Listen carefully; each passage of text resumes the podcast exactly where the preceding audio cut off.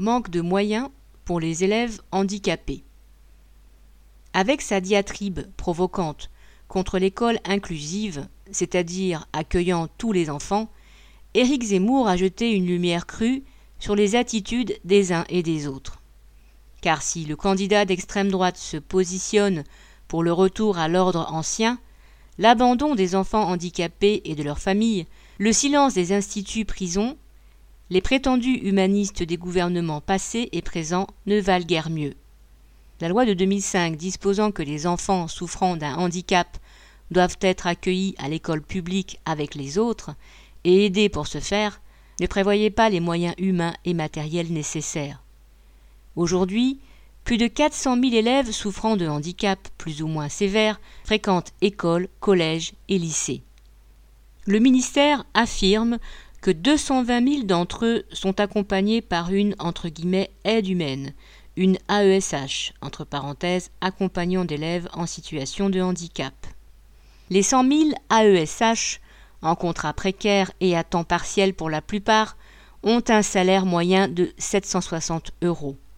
Ils, et le plus souvent elles, passent beaucoup de temps à attendre entre deux cours ou entre deux élèves et à se déplacer entre plusieurs établissements.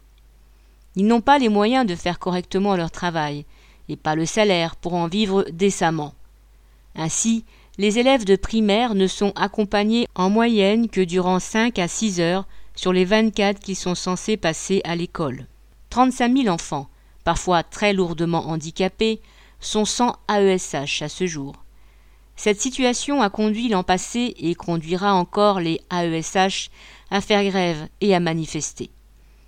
L'administration affecte les enfants handicapés dans des établissements scolaires sans se préoccuper réellement des difficultés.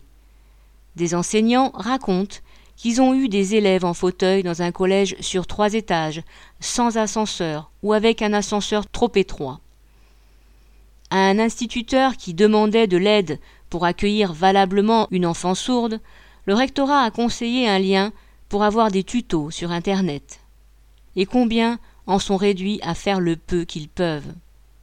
Les gouvernements qui ont mis en place l'école inclusive ne sont pas allés jusqu'à lui consacrer une fraction des sommes qu'ils allouent à la défense des profits.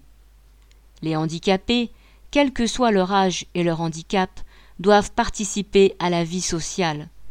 Les sociétés dites primitives, celles qui ne connaissaient pas encore l'exploitation, ne rejetaient pas pour autant leurs membres.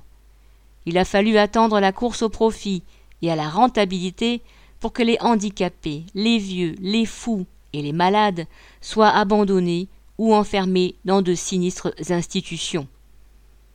Heureusement, comme dans bien des domaines, la solidarité colmate les brèches que l'État, qui n'est pas là pour ça, laisse béantes.